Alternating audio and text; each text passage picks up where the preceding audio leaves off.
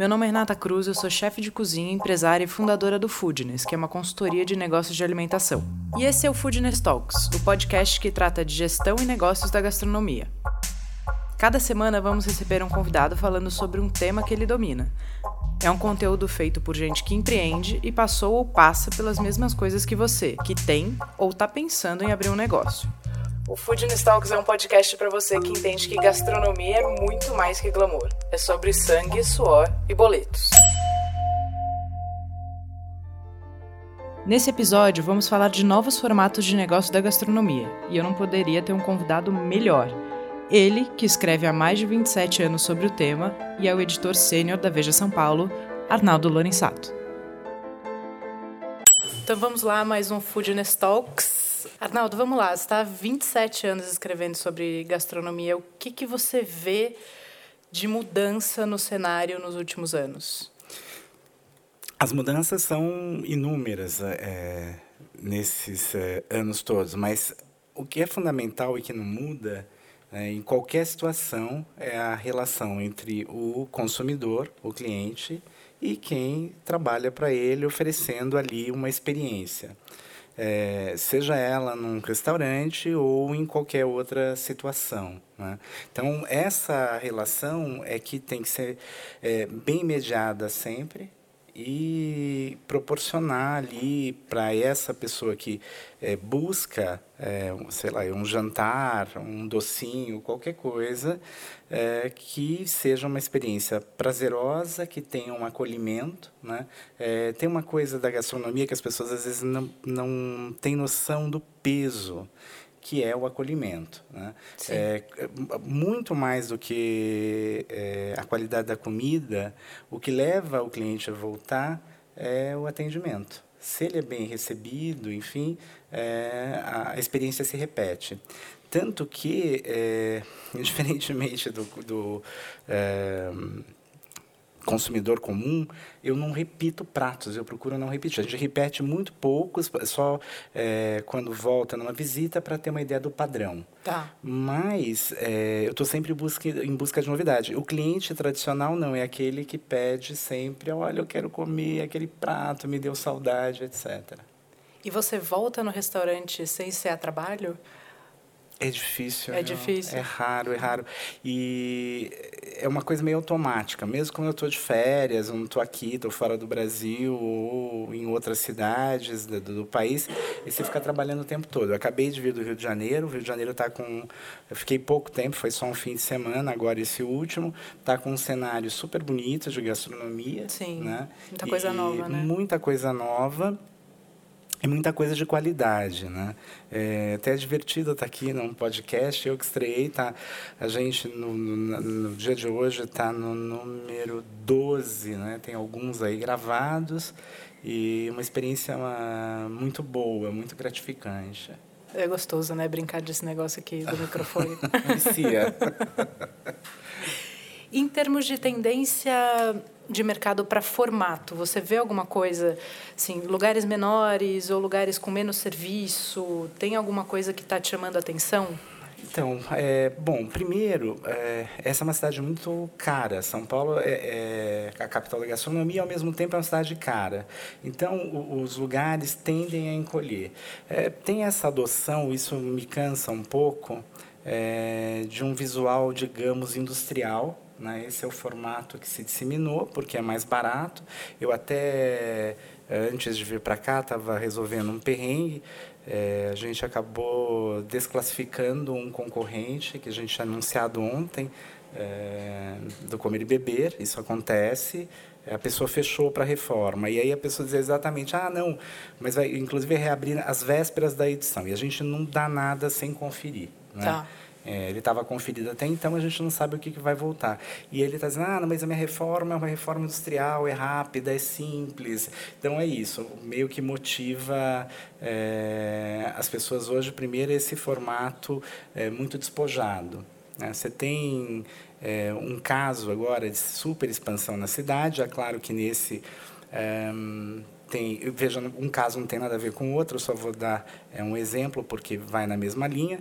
É, você tem, por exemplo, o grupo Brás, que lançou a Brás Elétrica e é, é um lugar super descolado, é uma nova pizzaria, ele, ele, é super informal e tende a conquistar uma parcela muito importante, significativa, e isso também é uma coisa que é, eu me preocupo o tempo todo, que é a formação do meu leitor. Né? Quem é o meu novo leitor? Quem está conversando Sim. comigo? Então, quem é o novo cliente? E, e, isso eles acertaram assim sob medida. Né? Você vai a alguma das unidades, você percebe o público jovem, enfim, interessado nesse tipo de produto. Ora, se a gente pensar o que é uma pizzaria clássica, a Brasa Elétrica não tem nada a ver, né?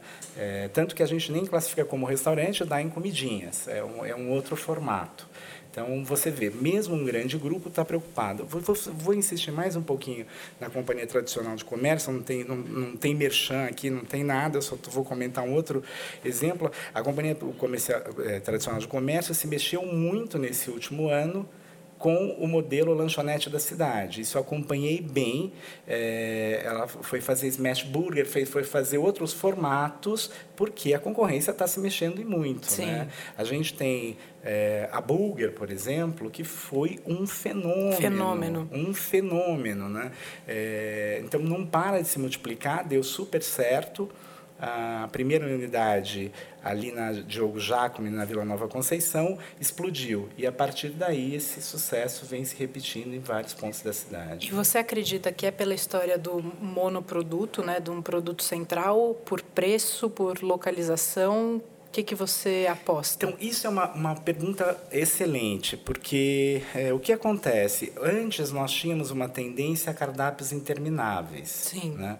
É, aliás, alguns cardápios intermináveis, vamos pegar o caso das próprias pizzarias. Você tinha assim, é, Baiana 1, Baiana 2, Baiana 8 era variações milho, sobre milho. exato né? é uma, uma era picante era uma com cebola outra com mussarela uma com milho uma com tomate então você tinha uma variação ali é, de uma mesma coisa né?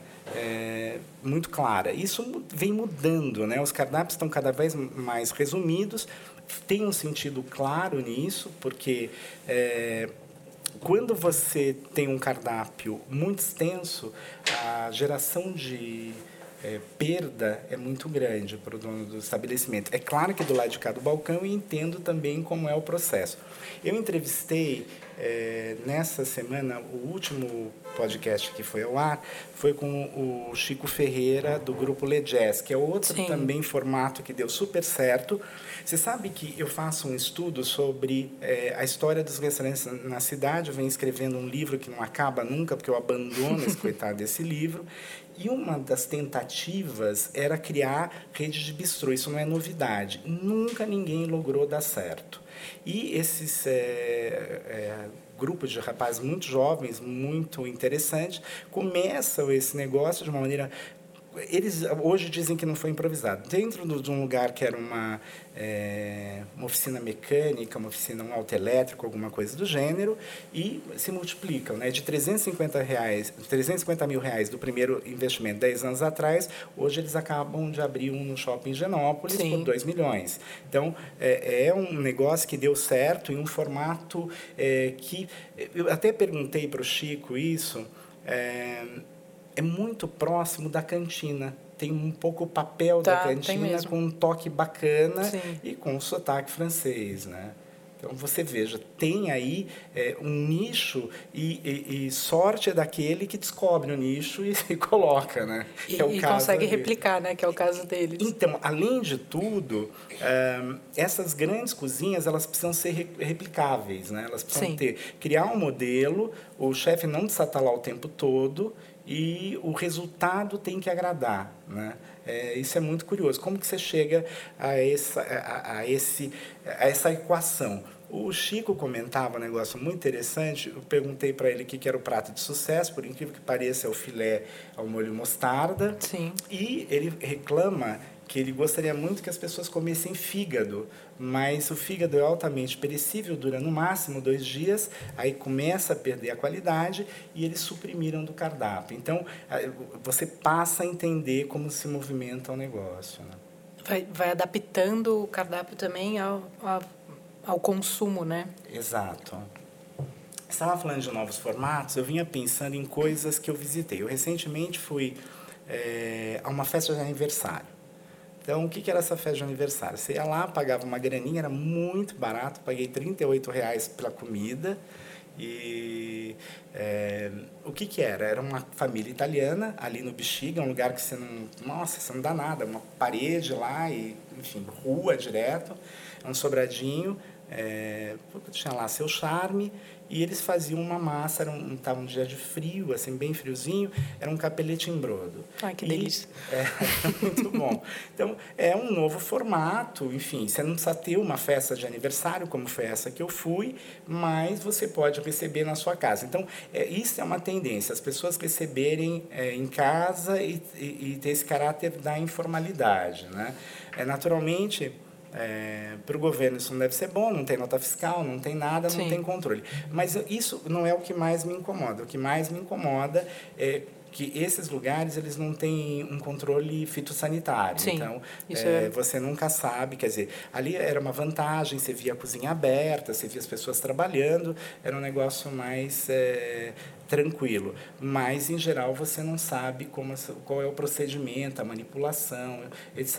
Né? Eu separei dois casos para a gente falar, né? Um, um deles a gente até falou por telefone é, do novo formato que a Bel Coelho fez do clandestino, Sim. que antes ela tinha um restaurante que abria todos os dias e aí tinha um cantinho é, onde ela começou o clandestino e hoje ela abre esporadicamente, tem uma agenda já pré-determinada, mas que também não deixa de ser um formato diferente, não é um restaurante porta, portas abertas o tempo todo.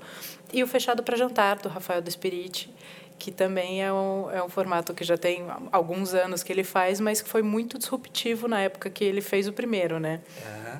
Bom, vamos começar pelo Rafael. Vou começar ao contrário. Acho tá. que o Rafael foi disruptivo quando ele foi para cima do Minhocão, numa dessas atividades. Eu cobri, ninguém acreditava ah, que ah, o Lorenzato vai, não fui. Fiquei na... Primeiro que teve uma história de madrugada com, com o Atala que não rolou, depois o Jacan mais tarde ainda, servindo comida em cima do Minhocão, uhum. que era um desses desse, dessas viradas gastronômicas, acho que era a primeira. Aí estava é, eu lá, e o que mais me surpreendeu no dia seguinte, quando eu voltei, foi o Rafael vendendo cachorro quente. Sim. E foi um negócio que era um sucesso. E aí ele ficou completa, conversando, ele ficou completamente balançado. Ele falou assim, nossa, é, é, é, eu fico muito mais popular que o meu restaurante. Né? Mas o, o Rafael ele se encaminhou para um negócio, eu não conhecia o Fechado para Jantar, não, não, tive oportunidade de ir. E aí tem uma coisa também que às vezes eu, eu, eu acabo escapulindo, como não é restaurante, não é o que eu estou avaliando, eu acabo não indo. E eu fui recentemente num evento que ele criou para uma marca de café e foi um negócio extraordinário, assim. Aí eu pergunto, eu não sabia o que, que ele tinha criado, ele criou tudo, desde a cenografia, é, da, da, ele selecionou louças que foram feitas, cerâmicas que foram feitas especialmente para aquele serviço, é, tinha, é, tinham pratos que não eram só, só dele, tinham coisas que ele encomendou às pessoas, é, enfim, ele consegue movimentar ali, arregimentar pessoas em torno dele e colocar uma ideia de pé. Mais do que isso é, nesse evento tinha toda uma projeção de imagens, uma mesa que tinha é, também projeção, enfim, era um negócio muito bacana e muito impressionante e, e, e mais surpreendente, é que era é, muito temporário, né, uma coisa para durar de curta duração.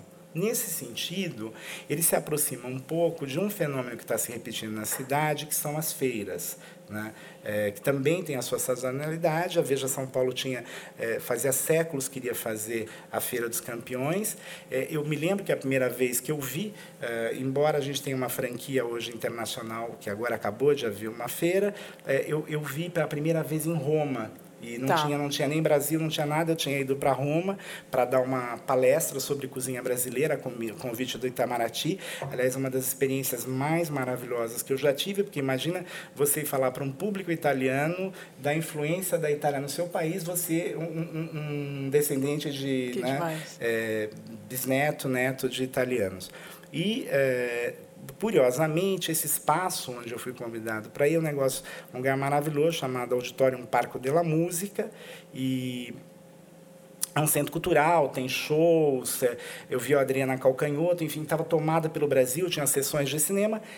a parte esse lugar que foi onde é, houve as Olimpíadas na década de 60, é, na Itália, em Roma. É, você tinha um lugar mais alto, um platô, não, não tão grande, nada como que a gente faz aqui no Brasil, e ali tinha esse evento. E foi um negócio extraordinário. E quando eu vi aquilo, eu falei, não, tem que ter algo assim no Brasil. Aí a franquia chegou aqui e a gente tem visto, né, shopping center fazer, enfim, eu tenho acompanhado. E é, isto mostra também que são novas formas de comer, são novos modelos, as pessoas estão interessadas é, em provar. É, imagina, o uma pessoa jovem é, que nunca botou os pés no fazano, é, isso é o nosso caso específico, uma curadoria que eu faço, a minha equipe faz junto comigo, a gente seleciona pratos de verdade, então assim, quando, enquanto você vai pagar 190 num prato do fazano de cordeiro, você come por no máximo 35 na feira, a qualidade é absolutamente idêntica e você tem o prazer de desfrutar daquela é, comida. Voltando para o assunto Bel Coelho, a gente deixou lá atrás, você colocou. Né? o que eu acho legal da Bel é a história da sazonalidade e do desafio. São Sim. duas coisas diferentes. A primeira, é, quem conheceu o, o restaurante dela, o du, uh, Dui, Dui. É, sabia que o clandestino era um, era um, pequeno restaurante localizado na parte de cima e quando eu fui lá, é, a coisa que mais me encantou foi um menu dos orixás, é, que ela fez com uma também. seriedade, com, assim, a forma do serviço, a beleza, o requinte, era um conjunto de coisas é, absolutamente... Foi um dos primeiros, né, se eu não me Foi. engano. Eu saí, eu saí emocionada desse menu. Exatamente. E aí você vê como comida e história se misturam o tempo todo, né? E é, como alguém pode fazer algo é, que está é, à frente daquele momento. Né? Hoje ela transformou é, esses desafios, ela já fez com frutas brasileiras, ela, enfim, ela fez culinária portuguesa, eu tive em alguns, eu, eu, lá eu fui em alguns. E também ela tem uma outra vantagem, como se trata de um espaço que tem essa sazonalidade, ela recebe pessoas. Sim. Né? Tem, uh, uh, a Elisa Fernandes. Elisa Fernandes é um caso espe especial, também entrevistei lá para o podcast. Elisa é uma filósofa né, que resolveu cozinhar então, isso explica muito de como é a personalidade dela e que aí vai para a França, faz um mergulho. Né? E também acho legal que ela, ela, ela fala com é, muita honestidade. Ah, eu não nasci para fazer peixe com é, banana da terra. E isso é, é muito importante. Eu até escrevi um tweet ontem que assim, a gente estava lendo as coisas da Virginia, lendo, editando lá o Comer e Beber, a gente está na reta final, e aí tudo tem Kumaru agora caramba, já cansei de Kumarum, entendeu? Já deu, e as pessoas não usam com parcimônia. Kumarum é uma, um, um, não, é uma, não é nem uma espécie, é uma, uma, uma planta, né? Eu não sei se a gente pode chamar de especiaria, perguntar para minha querida amiga Neide Rigo, que ele tem um, um sabor muito invasivo, ele toma conta de tudo. Então tem chocolate com kumaru, panacota com kumaru, pudim com kumaru, enfim, deu deu. Porque, assim, tudo que vira na moda. Eu tenho perguntado para alguns chefes, quando eu entrevisto, é o seguinte: é obrigatório para ser moderno usar tucupi? Um monte de gente usa tucupi, né? O tucupi yeah. É? virou. Aí eu fico pensando no Lohan Sodô, que pegou e domou o tucupi e faz lá aquele pato maravilhoso lá atrás, entendeu? E é isso que é a vantagem de ter uma certa idade e poder olhar em perspectiva. Né? é, eu acho divertido.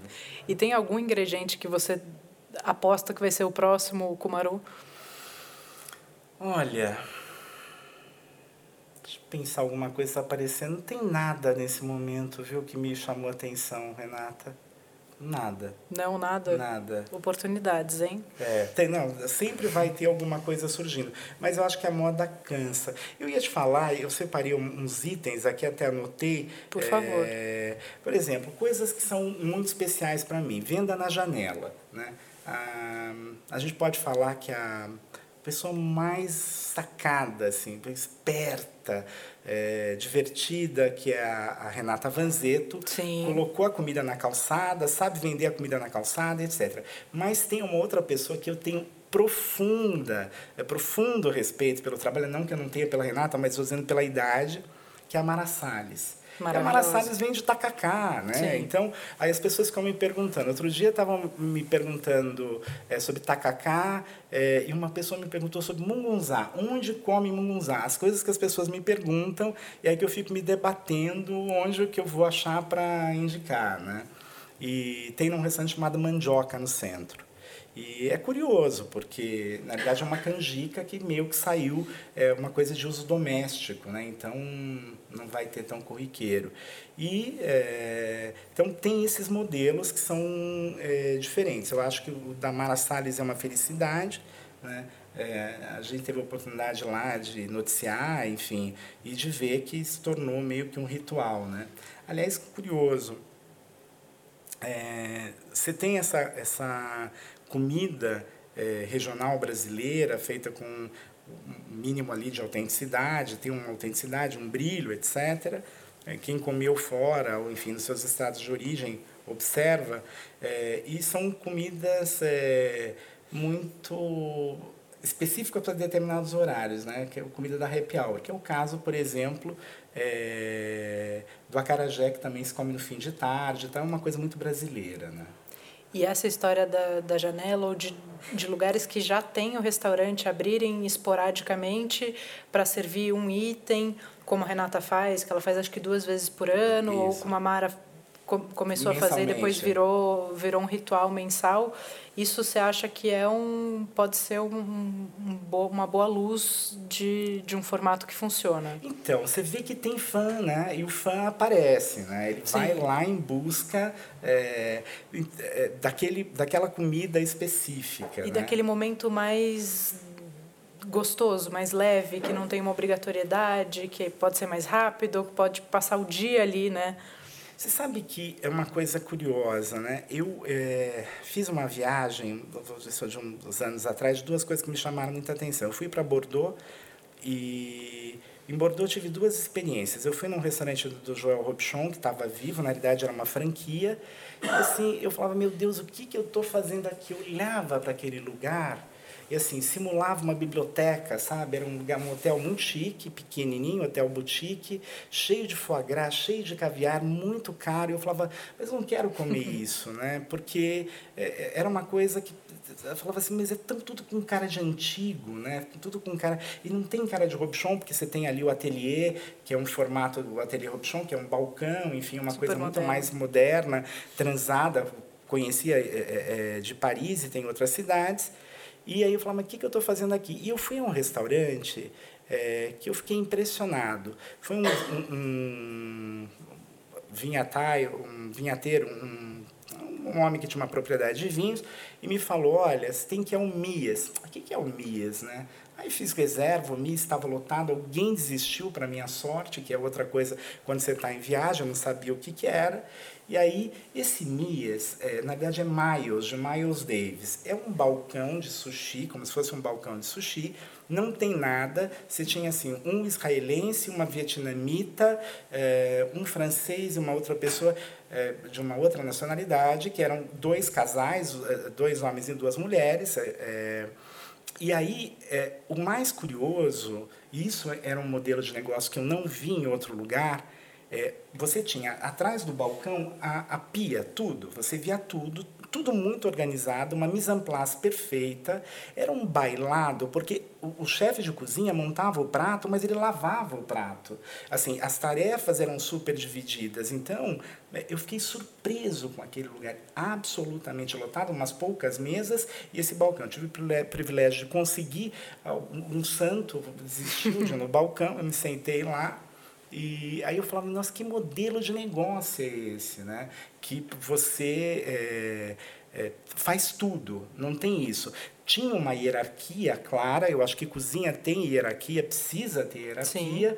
mas é, as pessoas faziam tudo. Não é assim, olha, é, você é o pia simplesmente e acabou. Né? Eles, eles se desdobravam ali diante do seu é, olhar. E o que, que era mais bonito? Era um bailado, era um negócio assim incrível, incrível, um gestual lindo. É lindo ver esse balé da cozinha, né? Eu adoro lindo. sentar no balcão. Lindo. Eu tive uma experiência muito feliz agora há pouco no Momofuku, no Noodle. E sentei no balcão Isso também, por acaso, em Nova York. E uma experiência de, de assistir a, a, o balé da cozinha. Isso é muito sedutor. Você sabe que o, a, o papel do crítico é uma coisa muito é, boa por um lado e muito ruim por outro. Então, eu fui recentemente a um lugar onde que era? Deixa eu só, a gente deu um branco. Eu lembro da situação, eu já, já falo, foi coisa recente.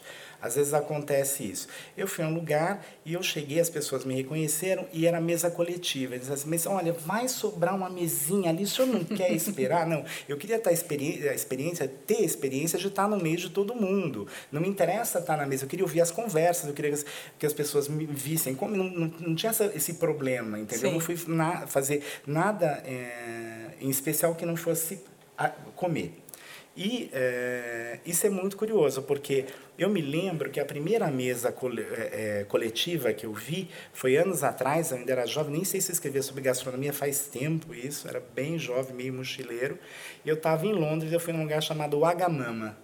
Tá. E o Agamama tem livro, etc. É uma rede hoje e tinha começado. E era um lugar que você tomava, também era para comer nudo, e você dividia a mesa com um monte de gente. O mais divertido é que, assim, tava uma babel a mesa, né? Tinha gente de todos os cantos do mundo, gente com, em geral, a maioria ali com pouco dinheiro, querendo comer uma comida boa, que não fosse londrina. Na época, Londres não tinha uma comida boa, né? E foi muito divertido. Né? Então, esse formato, por exemplo, da mesa coletiva, é uma coisa que me agrada muito. Né? E que você acha que cresce nos próximos anos? Hum, eu acho Já que as foi. pessoas ainda têm uma certa resistência. É, aqui, é, fora do Brasil, a gente é meio obrigado a ficar em alguns lugares. Eu me lembro, anos atrás, em Roma, eu fui a um lugar chamado Bomba E no Bomba que era uma tratoria, muito simpática e tal, não sei o quê.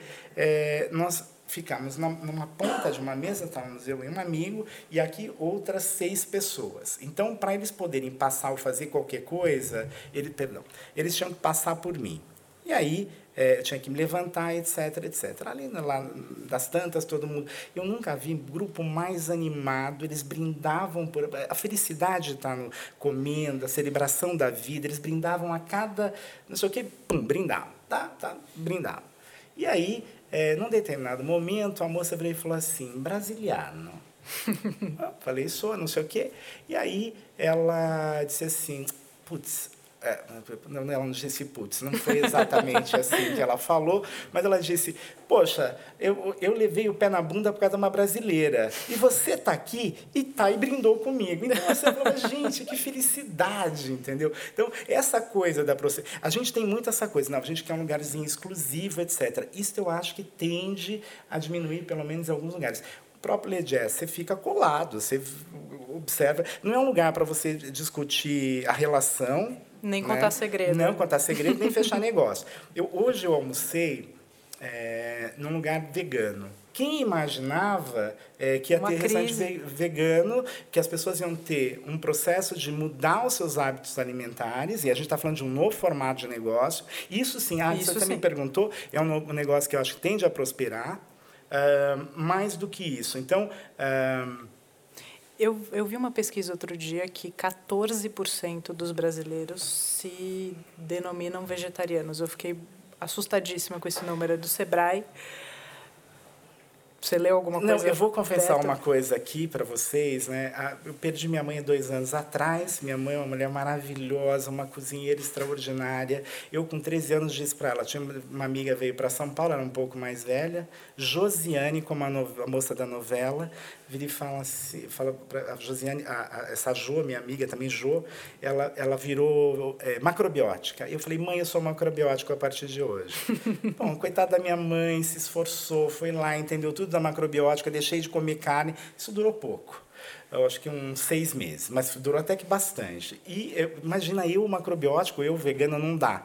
É, imagina fazendo o que eu faço. Mas é, foi muito divertido, porque você teve, a gente teve várias correntes que antecederam esse movimento, mas eu nunca vi tão forte. Sim. Né? E tem uma outra coisa que você percebe que tem, primeiro, um requinte nas preparações, você tem um cuidado com essas preparações, elas são é, cheias de sabor. Sim. Ah, as pessoas esquecem um negócio fundamental que é o seguinte: é, o que dá sabor à comida em geral são os vegetais. É, é, é a quantidade de ervas que você acrescenta, é, é a dose de sal que é, é, inerte, então não vai ter problema nem para vegano, para carnívoros ou qualquer outro. Você só tem que usar com parcimônia. Enfim, tem isso. Né? Então, eu fico muito surpreso, porque a opção por ser vegano é também um ato de consciência que você tem que ter se você quer aderir àquele movimento.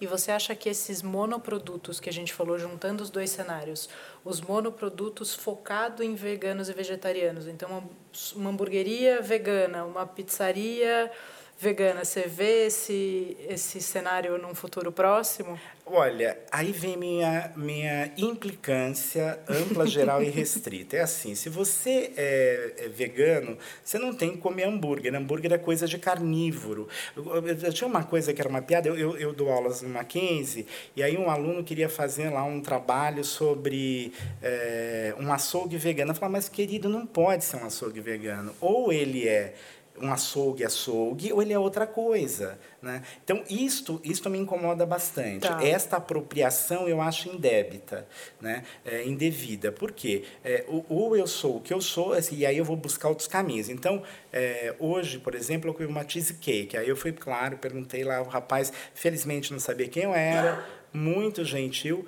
ficou ali dando mil explicações é, sobre o que, era aquela cheesecake feita com fermentado de castanha de caju, etc, etc, etc. Mas não é uma cheesecake, é um é uma, um doce, né? que a, as pessoas tentam fazer essa proximidade ou porque elas desejam de verdade o doce com queijo, e quando eu estou lá não estou desejando nada, a não ser comer aquela comida e que ela seja boa e que me satisfaça. Né? É, então é isso. É, é eu Mas acho se fosse não... uma sanduicheria em termos de conceito de negócio, Sim. monoprodutos, né? uma pizzaria vegana é, ou uma sanduicheria vegana. Dois exemplos. O Carlos Bertolazzi faz uma coxinha de jaca, que é uma delícia. As pessoas ficam achando que eu estou falando isso de piada, não é mentira. e tem uma pizzaria que eu comia, é, chamada Galpão da Pizza. Eu provei lá uma pizza também de jaca que eu gostei muito. Então, é, o crítico tem que ter essa coisa, tá aberto a experimentar sabores, né? Perguntou, tem uma moça que sempre faz uma campanha comigo, ela é uma especialista em insetos e ela acha que a nova fronteira seriam os insetos. Não sei se as pessoas vão ter coragem de é, comer, né? Eu até andei comendo umas formiguinhas agora, tinha é, novamente no, no, em dois restaurantes de alta gastronomia, tanto o Mani quanto o Dom, estão com as formigas no menu, né? O Mani mais recentemente. Então, é, você vê que tem ali um caminho é, que aponta que você eventualmente possa comer inseto. Eu queria tocar num assunto que é delicado e muito popular no momento, que são as plataformas de delivery. Ah, sabia. Eu marquei aqui. ela, ela marcou plataforma de delivery, eu pus entrega. Ora, é, eu acho que é uma das é, plataformas, uma das formas de comer mais do que a plataforma é, que tende a se expandir e a crescer. Certo. Muito, assim, uma expansão e um crescimento. A gente vai ver é, novos players de mercado né, estão disputando. Eu é, vou dar um exemplo só para você ter uma ideia. Conversando com o Rodrigo Oliveira, ele fechou, para nossa é, tristeza, o Esquina Mocotó, que era um restaurante cinco estrelas por Veja São Paulo, Veja Comer e Beber, é, de uma excelência, mas que estava ali deslocado do seu universo. E é, é, perceba esse movimento dele, porque ele estava também, ao mesmo tempo, é, tinha aberto o Balai MS, e é, ali você tinha um público que talvez pudesse ter maior rotatividade, embora o, o, o, a maior apreciação dessa comida, embora o IMS tenha um outro problema que é o excesso de rotatividade. Então tá. você não tem como dar aquela atenção que você dava para a comida como era no, no esquina. Mas acho que eu gostava muito. E aí é, o Rodrigo hoje usa as é, cozinhas do quem conhece o restaurante ou desceu ele tem cozinhas que ficam no, no piso inferior muito grandes muito Sim. bem montadas para delivery. Tamanha a quantidade de pedidos que ele já atende ali na zona norte. E ele me disse que estava abrindo um delivery novo em Guarulhos né? Então é, é, a ideia de que você possa receber a comida na sua casa que não era uma tendência nossa, uma coisa muito americana, eu acho que está tendo um avanço imenso. Além desse, eh, colaboram para esse avanço, por exemplo, a lei seca. Então, Sim. se você está na sua casa, você pode tomar seu drink, você pode tomar sua cerveja, uma taça de vinho, a mais extra que não vai acontecer nada. E eu acho saudável que se as pessoas bebam ou que elas é, ingiram qualquer tipo de bebida alcoólica, que elas é, vão de Uber, né? Sim. Se elas beberem, vão de Uber, vão de qualquer outro tipo. Uber é só uma forma de dizer, mas enfim, de um transporte que seja seguro, que não afete ninguém, né? E eu vejo dois movimentos, queria te, te falar um pouquinho disso. No caso do Rodrigo, que é um, né, um chefe super renomado, que já tem uma construção de marca muito consolidada Sim. e que investe num formato para a comida dele chegar a mais pessoas em uma circunstância onde eles não querem sair de casa ou querem beber, etc. E eu vejo também muitas marcas aparecendo, ou pequenas marcas, normalmente monoprodutos, e aí o hambúrguer é o, é o rei, é, que nascem só para serem vendidos na plataforma. A não ser que você seja sócio da plataforma, que isso acontece também, né? algumas plataformas aportando dinheiro, eu entendo muito como construir uma casa num terreno que não é seu. Né? Você não tem ali, por mais que facilite a entrega, o cliente já está lá, é como se, ah, estou abrindo num terreno, numa rua onde passa muita gente mas você não tem o contato daquele cliente. Aquele cliente é cliente da plataforma e não seu. Se aquela plataforma quiser te descadastrar ou fechar, você de um dia para o outro passa de faturamento X para um faturamento zero. Queria entender como que você vê isso. É, esse é um negócio seguramente de alto risco, né? Sim. Porque as pessoas, claro, não tem negócio em comida, eu acho fascinante. As pessoas sempre me perguntam assim: você tem vontade de abrir um restaurante? Se eu tivesse, isso é absolutamente verdadeiro. Se eu tivesse vontade de abrir qualquer negócio relacionado à comida, eu deitava e esperava passar os séculos, porque eu acho que as pessoas são muito corajosas, né? Você trabalha com material altamente perecível, você abre as suas portas, você não sabe quem vai entrar, você não sabe como é aquele cliente. Então, a primeira história do relacionamento é esse. Então, você tem que estar disposto a receber pessoas pessoas, pessoas com diferentes tipos de perfis, né? É, e é, nesse outro caso, você, você tem uma, um outro problema, que é o quê? A intermediação. Sim. Você é, é, é, passa a terceirizar o seu serviço. Aquela plataforma é o que eu chamo do atravessador. Né? É, isso é lícito? Claro que é lícito, eu acho Sim. super legal, né? mas você passa, não é, não é que você não possa fazer entrega. Olha, estão aí as pizzarias de bairro Sim. que fazem, só trabalham com esse sistema de entrega, com delivery, é, que já existem há séculos, né? Há séculos não, há um século talvez. E aí, é, isso não deixa de existir. Mas é, realmente é um... É, pode ser se revelar uma surpresa dura é, para quem tem esse negócio se, se houver algum problema. É, Outra coisa, a minha pergunta, é, meu questionamento, o que, que acontece com esses lugares, nem nesse sentido de é, como que eles funcionam e nada disso, mas qual é a fiscalização que se faz sobre eles, principalmente do ponto de vista da higiene. Sim. É essa que é a minha preocupação. Por quê? As pessoas acham que é muito simples para o crítico e, e, o dono de restaurante faz, acha, não, não pensa no, no, papel do lado de cá, porque na realidade é, o que o, o, crítico faz é dar um aval se aquela comida é boa ou não, a qualidade dela. E o que, que acontece? É, quando você dá o seu aval, você, tá, você tem um comprometimento. Por quê? Se alguém passar mal com aquela comida, eu vou ficar muito, eu vou ter um problema sério. Eu não quero que ninguém passe mal, eu quero que as pessoas sejam felizes. A experiência tem que ser completa e tem que ser boa. Então, Isso passa pelo seu critério de avaliação também. Sem dúvida, sem dúvida. É, por exemplo, quando eu vou a um banheiro e ele não está muito limpo, eu vou achar estranho. Se o garçom tem as unhas mais compridas, e eu não roo unhas, eu só aparo. Se as unhas estão mais compridas que as minhas, eu já acho que tem problema. Se tem alguma coisa embaixo da unha, é mais problema ainda. E não, isso para mim não é uma, eu não sofro para fazer isso, é automático. Eu vou, eu vou olhando, então eu vou cadastrando vários itens automaticamente. Né? E esse é, um, é um muito importante. Legal. Então, só para terminar a história do delivery, quando é uma plataforma que funciona como logística, é bem-vindo, né? Você já tem a marca e aí você tem um sócio de logística, que é essa plataforma, ele entrega a sua comida a mais gente. E acaba sendo uma mistura de logística com marketing também, porque ele te apresenta talvez para pessoas que não te conheciam.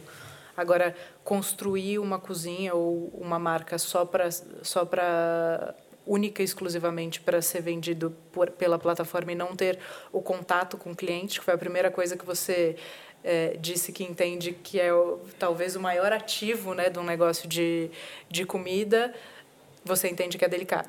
Então, eu acho que é delicado. Eu não acho que é, assim, as pessoas estão dispostas a correr risco. Não acho que você vai ser um problema grande. Agora, é, tem que estar preparado para alguma surpresa. Ah, Sim. Ah, e outra coisa, se tem alguma surpresa, qual que é a minha saída para essa surpresa? Eu não posso ter uma cozinha cheia e ser descredenciada e, ser, e vou fazer o quê com, aquele, com aqueles ingredientes todos, com os funcionários, etc, etc. Né? É, você tem que pensar nisso, né? Sim, sem dúvida.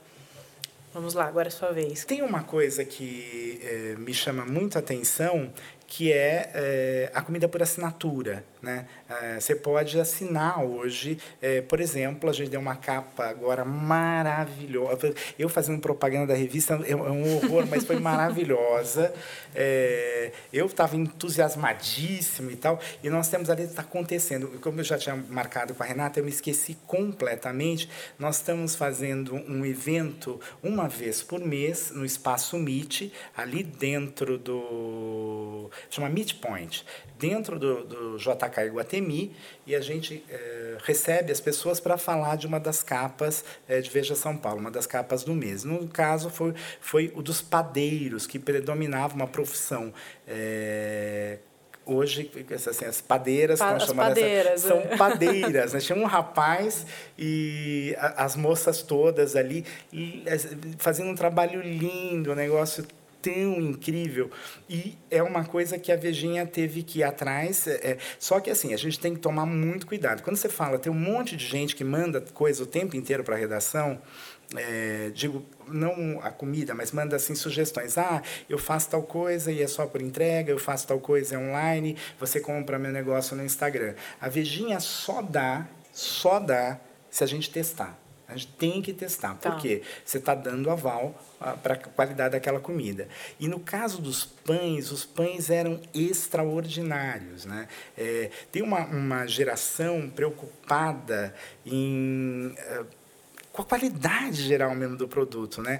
É, eu fiquei surpreso. Teve uma, uma das moças que eu não conhecia, a Letéia Suedit, dona da padeira, eu até contei isso lá, não tive o mínimo poder. Eu falava, gente, essa moça deve ser uma diletante do pão. Ela tem um pão de venda e abre três vezes por semana e só a partir de um determinado horário. É como se tocasse um sino, já tem fila na porta, acaba o pão. Eu, eu juro, eu moro do lado desse lugar, mas como eu estou na Abril, eu não consigo ir lá comprar o pão. Morria de vontade de comprar o pão.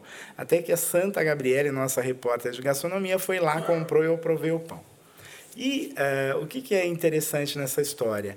A Letéia, é um, ela foi lá para esse evento, tive que ligar para ela pessoalmente. Ela é super tímida, mas ela se mostrou um fenômeno, porque é, começamos a falar de pão, não sei o que, eu falei, é, é, nós estávamos em, em, em, quatro sentados diante de um auditório, uma plateia muito interessada no assunto, e ela disse que ela não ia falar. Eu comecei a perguntar para ela, ela não parava mais. né? E por quê? Ela é, é, é, tão abnegada ao pão, e aí eu entendi o que era o processo e por que, que abre tão poucas vezes por semana e por que faz tanto sucesso sucesso. É um negócio muito singular. Ela hoje ela está acompanhando um, um camarada que planta o trigo, que o trigo seja orgânico, que ela possa moer o trigo. Bom, aí chegou no problema. Ou ela terceirizava moer o trigo, né? ou ela uh, teria que ter um moinho. O que, que ela fez? Ela, eu esqueci o nome da, da, do, do registro que tem que ter. Ela conseguiu um registro para importar o moinho. Então hoje ela pode, ela falou com muito orgulho, eu posso importar qualquer coisa. E ela importou um moinho da Bélgica. Bom, contou que chegou o tal do moinho, o moinho é, começou a funcionar, depois parou completamente. Aí começou tutorial daqui para lá, não sei o quê. Então, o que, que é uma pessoa que faz um negócio desse? Até que esse moinho funcionasse e ela passasse a produzir seu trigo. Ela é uma apaixonada de verdade é, por gastronomia. E aí você vê o brilho, o prazer é, nos olhos dela. O que, qual, é, o que eu lamento, né? É, de tudo que tem lá. Tinha uma pessoa que vendia por internet, aí tinha uma tem um rapaz, o, o rapaz é super singular a forma de vender. Você vai é, é, compra é, por WhatsApp, ele te dá uma chavinha e fica. Você abre a chave onde está depositado o seu pão e retira no ponto de venda. Só que você não vê, você não, você não cruza com o tá, padeiro. Tá, você encomenda, você encomenda e, e vai ficar lá. Na verdade, é um locker, ele vai te dar um código para você tá. colocar, vale só para você. Naquele momento, você retira o seu pão, adeus. Então, eu achei Olha que formato. Então, isso é um formato. Isso, sui generis. O cara faz um negócio desses aqui, aqui em São Paulo. E você consegue baixar o seu custo, né? Muito consideravelmente. Bem. Ele não tem a mão de obra de balcão. Né? Eu fui ver, eh, tinha uma das moças, a Papola Ribeiro. A Papola faz um trabalho lindo. Já entrevistei a Papola algumas vezes, ela também fala muito apaixonadamente de pão. E ela abriu um lugar eh, mais convencional nesse sentido. Aí você olha, eu cheguei um dia passei né, é, do lado de um restaurante, eu passei por ali, por acaso, falei, olha, me deixa aqui, falei para o carro, relativamente perto da minha casa, eu falei, depois eu faço uma caminhadinha. E aí, estava é, tudo fechado. Eu olho para. Já tinha fechado, já era tipo quase 10 da noite. Tá ela lá de camisetinha, tava um frio, trabalhando, feito uma doida. E ela falou: ah, eu precisei sair, bati no vidro, foi conversar, né? O que você está fazendo aqui, né? Eu só vim olhar o, o, o espaço. Não, faltou alguém, não sei o quê, eu estou fazendo tudo aqui agora. Eu achei tão incrível, porque você tem que acreditar nisso. Né? E, e por que, que eu estou falando disso também? Uh, tem um lado que as pessoas acham que hoje chefe de cozinha é o cara que faz selfie e distribui autógrafo, né? E tem um trabalho árduo por trás, Opa. né? As pessoas trabalham, você sabe disso melhor do que ninguém, enfim. Uh, e uh, então para a gente desmistificar. As pessoas trabalham muito, entendeu? É, é, é, é, um trabalho que exige. E só para terminar a história do pão, que é um outro formato, ela está dizendo que vai abrir em algum momento. É, uma pessoa que eu achei incrível, os pães, eu comi no restaurante do Beni Novak, o Ici Bistrô, que é a Flávia Maculan, né, que é casada que é com o sócio de, dele, o, o Renato. Renato e seu xará, é. Renata e Renata. e aí, é, também um pão incrível. Né? incrível. Né? Então, é, é, é, isso foge. Mas o que eu achei mais legal dessa história é o seguinte: eu não tive tempo de fazer isso ainda e eu acho isso importante. O pessoal da indústria tradicional do pão quer conversar comigo. Né? E por quê? Porque isso com certeza isso movimenta. movimenta. E aí, assim, eu estou recebendo agora uma coisa muito interessante. É, e, isso é incrível, né? Escrever como é lindo quando você é, é, faz isso com alguma consciência, né? É, acho que tem que ser não alguma, muita consciência. E aí as pessoas estão é, me mandando várias padarias que são convencionais e que já têm uma linha de pães de fermentação natural. Né? É, não é que elas não usassem fermento biológico, a gente lembra que o fermento Sim. é biológico, também é vivo, né? mas eles estão trabalhando a fermentação natural. E eu não sabia, agora a minha caixa ali vai, vai sendo... comer pão Eu acho ótimo, não, não como pão, eles não me mandam pão, mas ficam me mandando, olha, o senhor tem que visitar, o senhor tem... não, não me chame de senhor, tá? não é, não... pelo amor. E aí, não, o senhor tem que vir visitar, o senhor tem que vir visitar. Coitado, vou pôr a Gabriele para rondar todos esses lugares, porque isso foi fascinante. Então, você acaba descobrindo coisas. Né? E você acha que você falou de indústria, eu acho que é um assunto super pertinente. Você acha que a indústria vai passar por um momento importante de se reinventar e, de repente, trabalhar nesse novo formato, talvez menos industrial, por mais maravilhoso que isso soe, ou de trazer também um, um lado do chefe, né, de um especialista para dentro da indústria e poder entregar um produto na ponta com uma outra uma outra qualidade? Então, você sabe que é uma coisa incrível. Nesse encontro que a gente teve lá no, no Midpoint, apareceu uma moça que trabalhou na Vejinha, chamada Iraci Paulina. E a Iraci fez anos atrás, por sugestão minha, era uma época que quem fazia roteiro quase não escrevia, é, e hoje escreve-se demais. Eu adoro a ideia de escrever, escrever capas, escrever grandes matérias e tal. Ela fez uma capa sobre pães. Houve uma modificação na panificação geral aqui, é, cerca de um pouco mais de 20 anos. E é, houve uma migração dos restaurantes para é, os, as padarias, porque os, os, restaurantes como Máximo, Fazano, é, estavam fazendo pães como ciabatta. Ninguém conhecia, ninguém sabia o que era uma ciabatta. Mas ciabatta virou um negócio é, trivial Sim, hoje. qualquer padaria hoje. Qualquer padaria hoje você encontra, embora seja de uma mistura pronta. Opa! É, seja de uma mistura pronta, não seja algo tão artesanal. Artesanal como, como poderia ser. Mas, enfim, se, houve essa primeira migração. E é engraçado porque nessa matéria eu fiz um box da crítica, falando exatamente do movimento que vai dos restaurantes para padarias. Depois a gente teve esse, essa possibilidade das misturas prontas, né? Eu fiz também, olha, perfil, lembrando, eu fiz também um perfil de um jovenzinho, aliás, foi um dos perfis mais desafiadores que eu fiz na minha vida, porque era um menino que é, tinha 22 anos, nada de história e fazia pães maravilhosos, que era o Felipe Benjamin Abraão, neto Sim. do Benjamin Abraão. Eu tive assim, apareceu aquele menino e falou assim, você quer fazer o perfil? Eu falei, claro, claro, foi uma capa.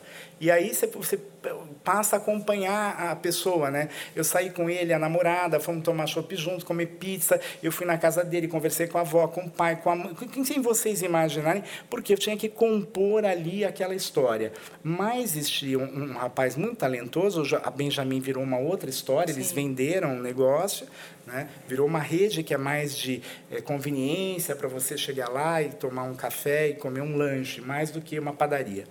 E aí é, esse menino muito, muito, muito talentoso e ele fazia as coisas, né? E coisas que ele aprendeu com o avô. Então, assim, toda essa história da panificação teve uma evolução muito bonita, né? Não é, não começou ontem.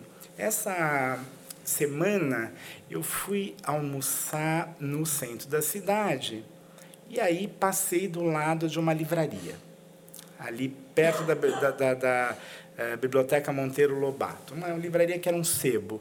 E lá eu comprei um livrinho é, de uma mulher que ensinava a fazer pães no, no, no início do, dos anos 90 e era completamente diferente a panificação. Isso mostra é, que a mudança ela está em todos os sentidos e ela passa, em especial, pelo consumidor. Sim. Né? O consumidor virou mais exigente, o consumidor, é, não que ele não fosse antes, mas eu acho que cada vez mais nós temos acesso à informação e é, é a gente tem observado essas formas de comer e de produzir. E se você fosse dar uma recomendação para alguém que vai abrir um negócio, qual seria? Olha, Acho que a recomendação essencial é assim: você tem certeza que você quer fazer Não abra. isso? Eu acho que é isso, né? Você tem que ter muita certeza. E aí, hoje, é... eu acho que as pessoas se cercam muito de planilhas, fazem business plan, não sei o quê. Eu acho assim: é, você tem que calcular mesmo o seu risco, seu tempo de investimento, é, sua devoção àquele negócio, né?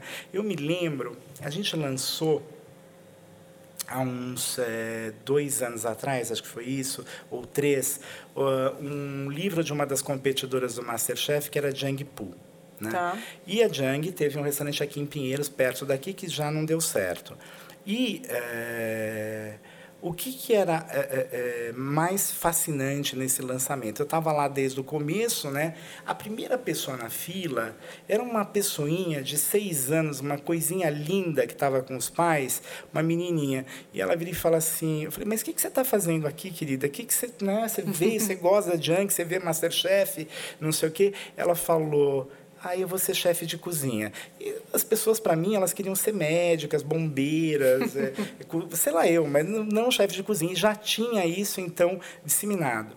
Ah, você falou uma coisa muito importante. Renata, eu não sei, agora sou eu que vou te perguntar. Juro que eu não, não vou virar entrevistadora aqui. Você, você fez curso, é, curso de cozinha? Fiz. Você eu... fez onde? Eu tenho formação de hotelaria pelo Senac, CCI pelo Senac e Lenoutre em Paris. Tá. Por que, que eu estou perguntando isso? É, está completando exatamente agora, neste ano, 20 anos do primeiro curso oficial de gastronomia do Brasil né, da primeira escola de formação é, técnica é, em gastronomia. Aliás, é, uma das pessoas que eu quero levar lá no meu podcast é a Rosa Moraes, que nesse momento está viajando. Né? Rosa, fica meu beijo aí para você.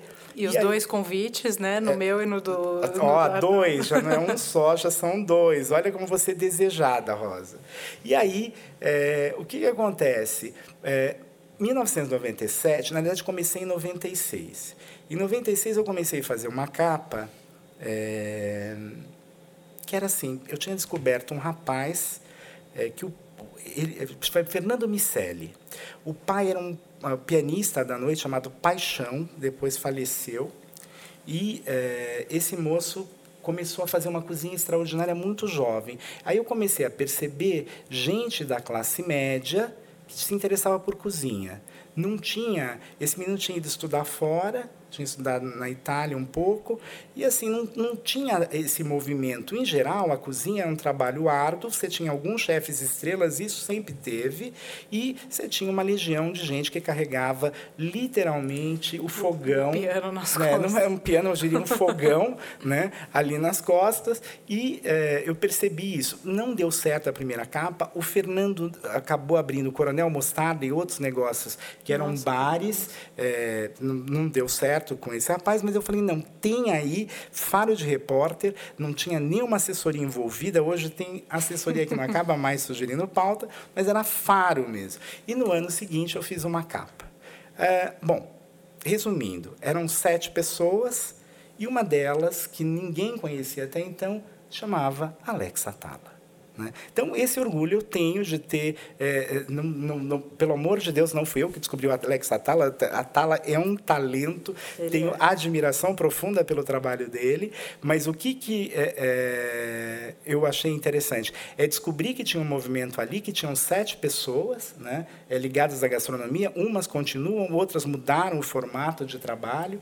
Né? A, a própria Renata Brown, que era a única mulher, né? Felizmente, nessa capa tinha uma mulher, olha que eu Sim. fui atrás, entendeu? Acho que é importante mostrar isso, essa diversidade.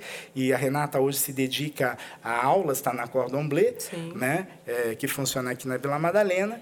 E é, foi impressionante observar que tinha esse movimento. Mas daí as pessoas nascerem e disserem, olha, eu quero ser chefe de cozinha, foi um passo ainda maior. Né? É. A gente está falando de 20 anos de uma construção. Acho também 20 anos de uma ilusão, porque, é, volto a dizer, esta é uma, eu, eu acompanho, as pessoas sofrem. Olha, quantos chefes de cozinha eu vejo que ligam e dizem assim, olha, me liga e diz assim, hoje não entrou ninguém aqui. É triste. Sim, eu passei por e, isso, não é nada fácil. E, e, e te, te, digo mais, fazendo comida de qualidade. Às vezes você não entende um que não tem qualidade nenhuma do lado, bombando, e o outro ali, você fala, mas o que, que acontece aqui, entendeu? O é, que, que, que foi? Enterrar o sapo? Fizeram alguma coisa? Então tem isso, né? É, e como comunicar também, né? Porque às vezes a gente é maravilhoso da porta para dentro, se a gente não, não coloca isso, não faz as pessoas entrarem, a coisa fica difícil. Mas, é, mas é uma profissão de muita garra mesmo, né? Muito empenho.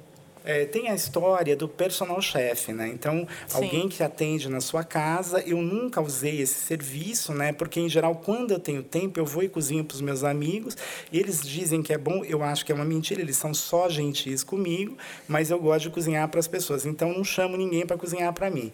Mas é, você observa também que isso é um outro movimento, né? É um outro formato de atendimento. Você tem alguém que vai, é, prepara as coisas para você. Muitas vezes vezes, o que eu acho é, bacana nessa história, é isso eu vi na casa de uns amigos, né? Tem gente que vai e tem meio que uma aula também. Então, Sim. a pessoa explica um pouco o procedimento, como ela trabalha, etc. Então, eu acho que esse mercado de gastronomia, enquanto algumas pessoas esperneiam, eu acho que ele está longe, digo, de reclamam, tudo, né? Ele está longe de estar tá saturado, ele fica se reinventando o tempo todo, né? A gente tem muitas possibilidades oportunidades. Eu acho que é um, um mercado fantástico. Eu gosto muito desse formato. Eu, eu fiz recentemente para uma cliente específica que ela recebe muito na casa dela e ela sempre me pede para fazer ou é, ela tem uma churrasqueira no meio da sala, que é um privilégio maravilhoso. Enquanto alguns têm uma lareira, ela tem uma churrasqueira. Ela Minha gente, olha que luxo isso. Ela é bem abusada e é incrível, toda de mármore, chiquérrima.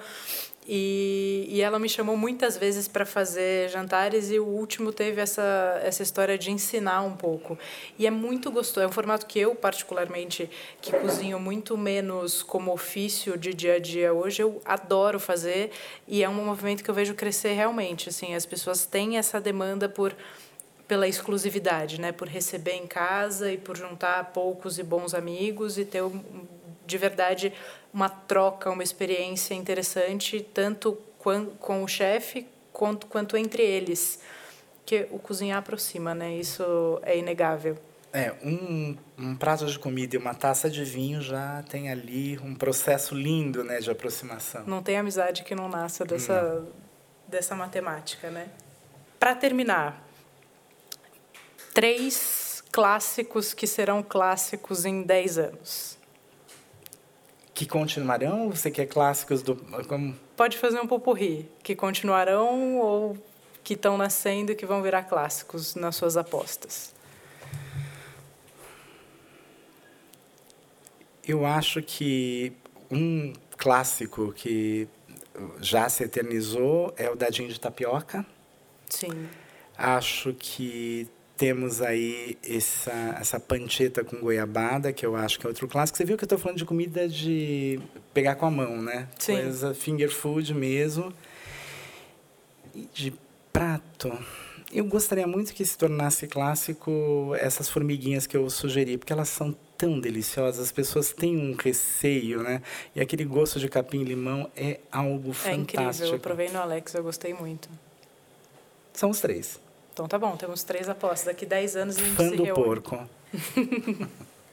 Muito obrigada, Arnaldo. Foi demais. Vou abrir para perguntas. À vontade. Cozinhas étnicas, alguma coisa que você vê como tendência? Então, é, eu acho que a primeira coisa que a gente detectou é, foi a culinária coreana. Né? Ela era completamente desconhecida. A culinária coreana, é, para as pessoas, numa, num primeiro momento, é de uma violência extrema, porque ela é muito picante, né? É, e ela tem é, você tem que descobrir quais são as sutilezas dentro desse universo. Então, isso é algo que me surpreende muito. Eu vou falar de uma outra culinária étnica que a gente agora está destacando nessa edição do Comer e Beber, que é a grega, porque a gente não tinha é, uma expansão, a gente tinha o clássico é, e bom e velho é, Acrópolis no Bom Retiro, e não, nada vingava Teve essa moça, a Mariana Fonseca, que veio com uma série de negócios. Tem um moço que tem um, um outro restaurante chamado Mito. Enfim, você percebe ali um segmento novo, um frescor é, dentro da culinária grega. É, eu não conhecia a Grécia e eu tenho um problema sério. Eu só viajo no inverno por causa da edição especial quando é inverno no hemisfério norte. E eu fui para a Grécia no inverno, porque eu falei, olha, eu quero conhecer a Grécia, pronto, vou no frio e pronto. E fui. E aí é muito curioso porque eu não sei como essa cozinha não faz mais sucesso aqui. Ela é super saudável, ela é super equilibrada, enfim, ela tem um monte de adjetivos que a gente pode empregar e assim, diferentemente da coreana, que é uma comida que é muito distante do que a gente está acostumado, né? É, ela é uma comida mais fácil de decodificar. Uh, a coreana tem ainda uma outra característica que está na moda entre os chefes. Você falou do David Chang, do restaurante Sim. dele, que eu acho um cara formidável, formidável, formidável. E aí você tem a coisa dos fermentados, né? que está em alta. Nunca se estudou tanto é, fermentado, livros de fermentados e tal. Isso, isso é uma tendência. Né? Volta. E, vol e queria lembrar uma coisa. Às vezes me surpreende... É, algumas coisas que o ser humano faz. Por exemplo, carnes de longa maturação. Né? É, por que, que as, as pessoas maturavam a carne antigamente? Porque você precisava fazer com que a carne amolecesse, que ela perdesse a rigidez. E hoje você faz para o envelhecimento. Né? É quase. É, porque você acaba gerando perda, né? Uhum. É uma delícia, mas se você pensar, é quase um contrassenso. Né? Você tem ali uma, uma perda e você, perde, você tem um, um, uma perda de frescor, as duas coisas associadas. Né? Quando a gente está falando de comida fresca, comida fresca, comida Sim, fresca. É um contraponto, né? É. Queria saber o que, que você acha sobre os chefes que hoje estão fazendo um monte de outras coisas é, dentro do seu ofício.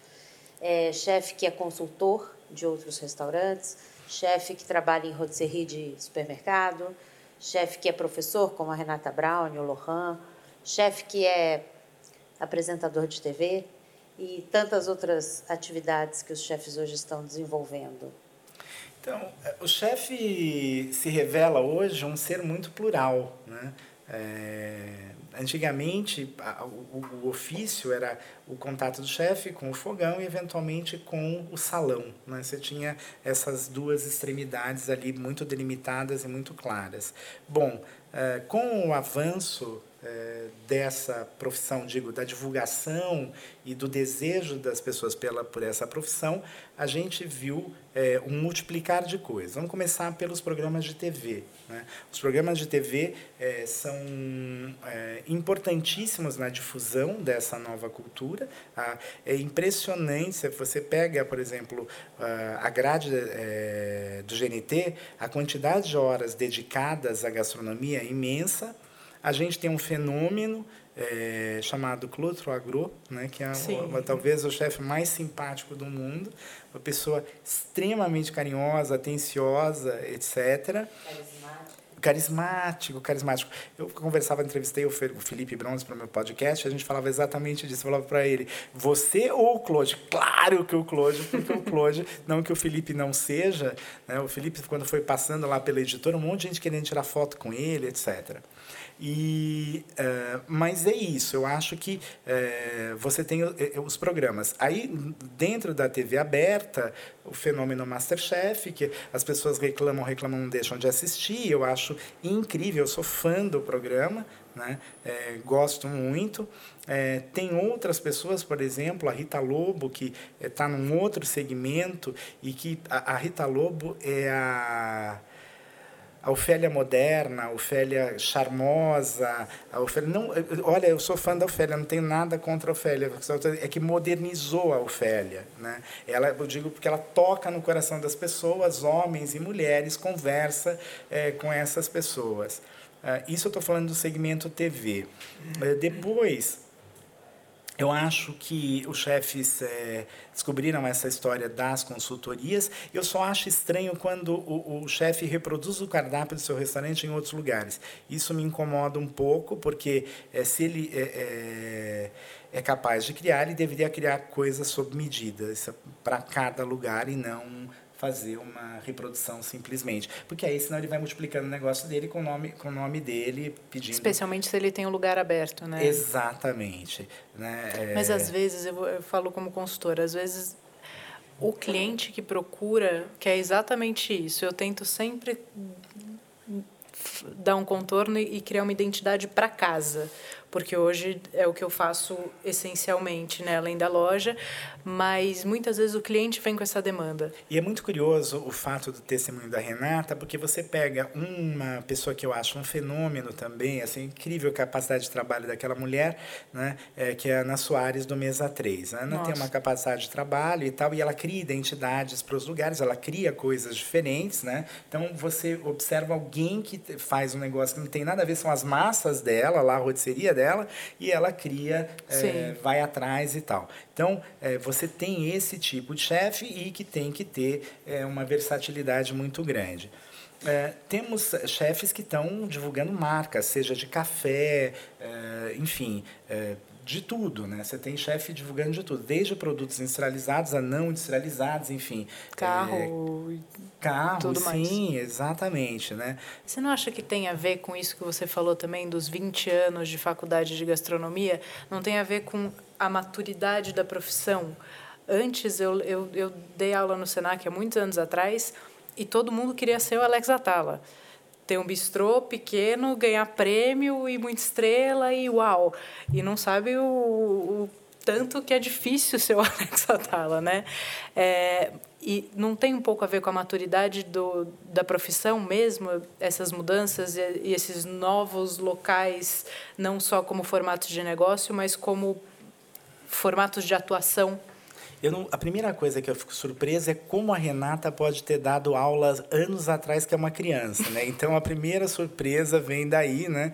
Uma pessoa tão jovem e tão dedicada. E, assim... agradecer aos, aos meus aos meus ante antepassados Muito pelo bem. DNA.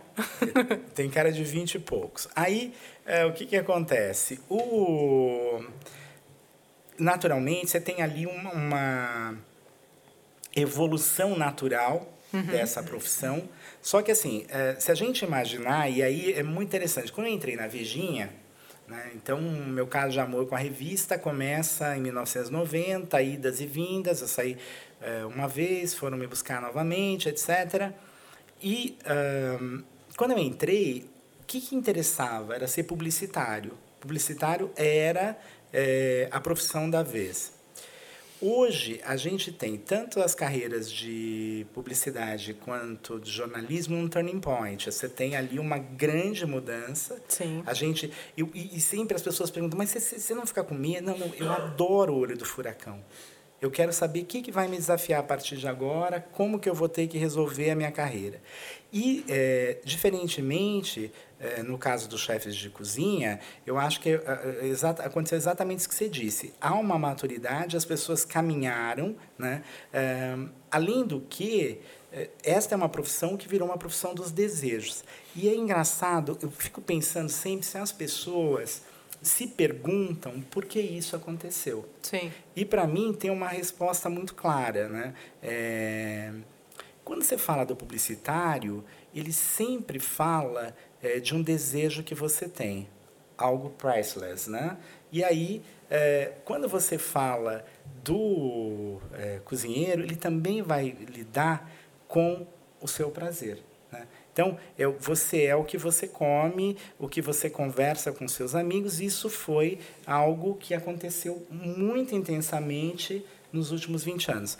Claro que a gente está falando, isso acontece no mundo inteiro, e se a gente observar, tem países que têm uma discussão gastronômica mais rica e anterior à nossa. Sim. A gente pega a França ou pega a Itália, ou mesmo os espanhóis falando de comida, eles falam com uma propriedade, com interesse, eles conhecem as suas regionalidades. Né?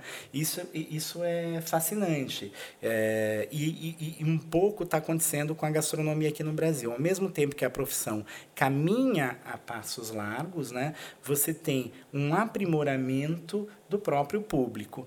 E o mais interessante nesse aprimoramento é que esse público não tenha virado as costas para suas raízes. Né? É, arroz e feijão é bom sim.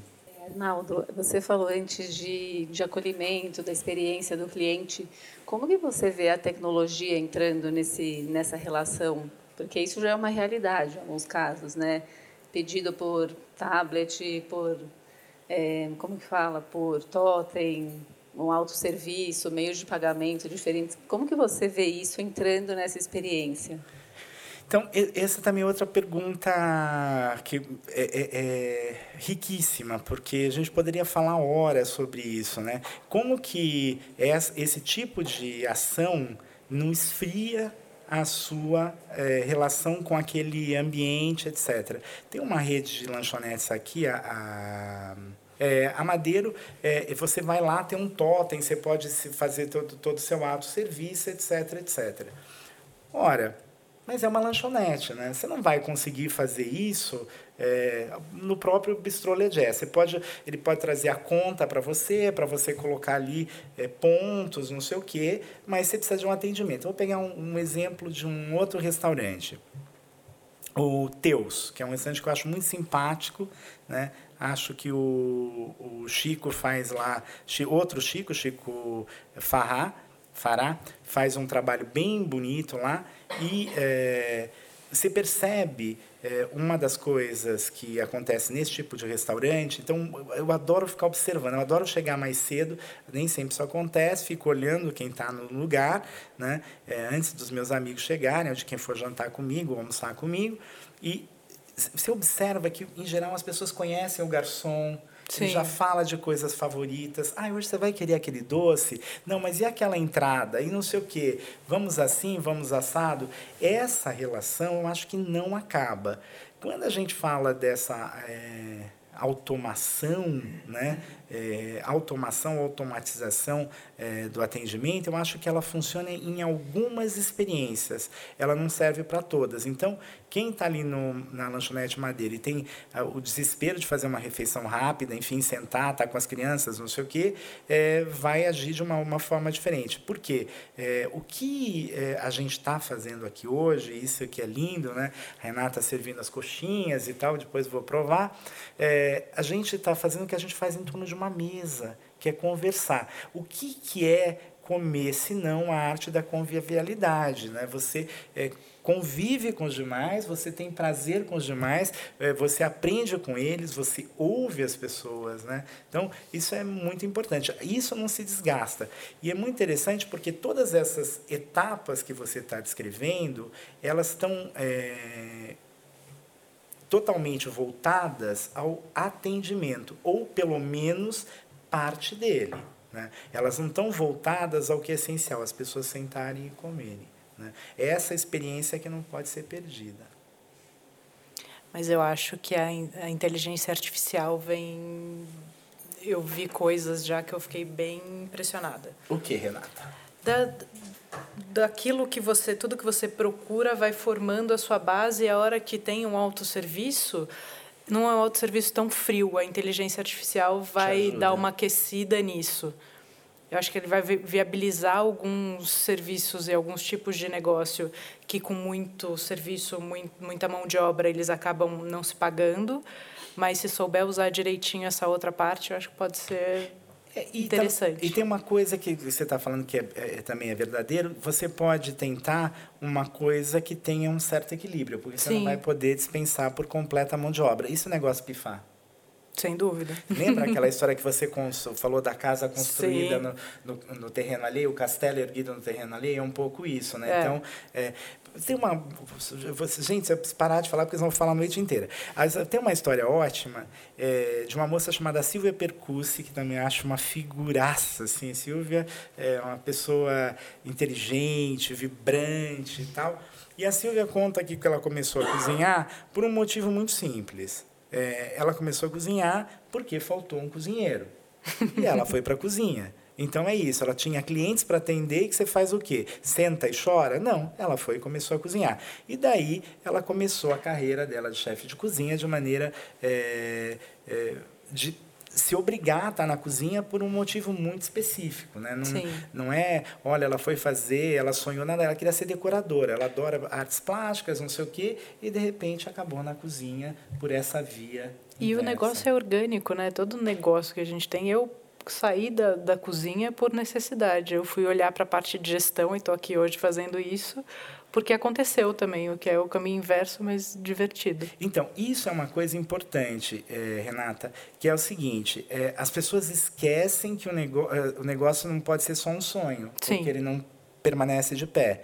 E aí tem que ter gestão. E uma outra coisa que me irrita, eu falo, adoro Ferran Adrià, que é um gênio, né? que o último termo que ele cunhou não pode ser melhor, que assim, ele criou vários termos de cozinha, um deles é a cozinha técnico-emocional, até hoje não sei o que é. E aí, é, podia ser essa técnica né, do autoatendimento emocionado, mas é, é, o Ferran e os espanhóis eles defendem a coisa da, da, da, cozinha do amor, da cozinha do amor. Meu sais, comida, cozinha do amor tem que ter dinheiro no bolso, tem que pagar as contas, os boletos chegam, entendeu? E não tem jeito. Então, assim, é, tem que ficar claro uma coisa: quando você abre o, o seu negócio, você está cedendo vai receber alguém aqui. Vamos dizer que isso aqui fosse um restaurante. Você está cedendo seu espaço para alguém comer, ele vai pagar não só pela comida, teoricamente, umas horas de aluguel daquele espaço. Sim. Né?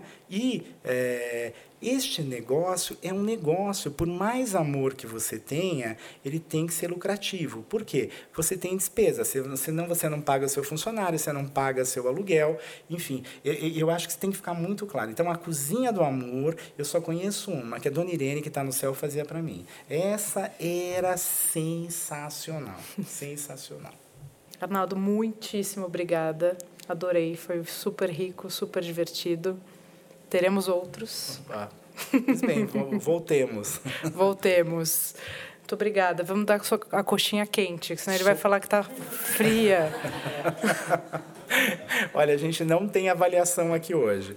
Bom, eu que agradeço, adorei as pessoas estarem tão interessadas e fazerem perguntas. É, e ver que esse interesse pela gastronomia só faz se multiplicar. Sim. E para quem quiser continuar esse papo, seu Instagram é arroba alorincato. Então estamos conectados. Muito obrigada. Sou eu que agradeço.